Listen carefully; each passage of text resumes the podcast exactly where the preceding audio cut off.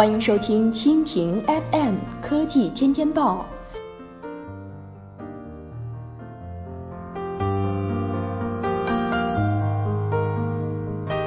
本节目由蜻蜓 FM 独家制作播出。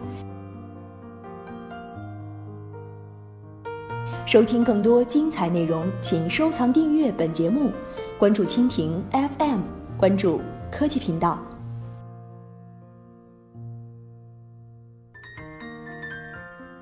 大国机器人的救赎，行业标准急需构建。机器小人是一家外媒去年的一篇报道给中国冠以的称呼。报道称，中国机器人产业无核心技术、关键零部件普遍组装的尴尬现状。这四个字甚至震惊了国家高层。去年春节前夕，国务院副总理马凯亲自批示，要摸清楚机器人发展情况。无可否认，中国是机器人使用大国。中国工业机器人销量从2009年的5500台到去年的5007万台，十倍多的增长，年平均增长速度超过家电的百分之六十。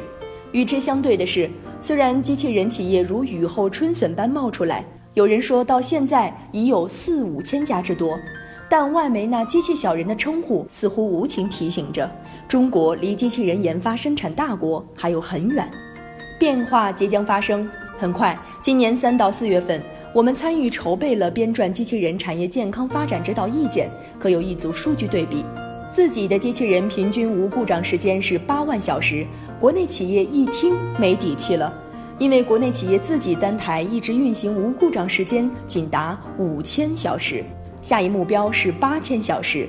乍一听似乎差距太大，但是实际上，平均无故障检测要求与标准是不统一的。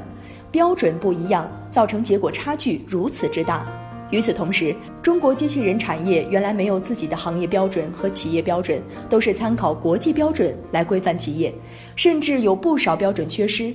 而且中国原来都是国家标准为主，行业和企业标准为辅，国家标准很少。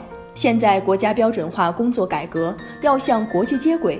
国际上百分之七十到百分之八十都是行业标准和企业标准，国家标准很少。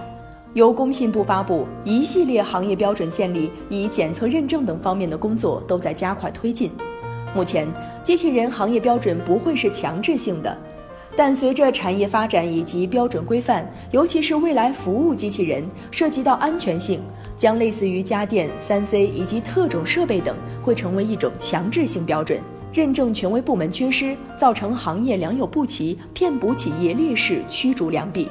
如果有第三方认证权威机构进行认证，那么骗补贴的企业没有通过认证，则对行业健康发展是一种保护。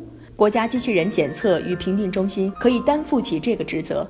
机器人产业需要长期的技术积累，不是一时砸钱就可以发展出来的。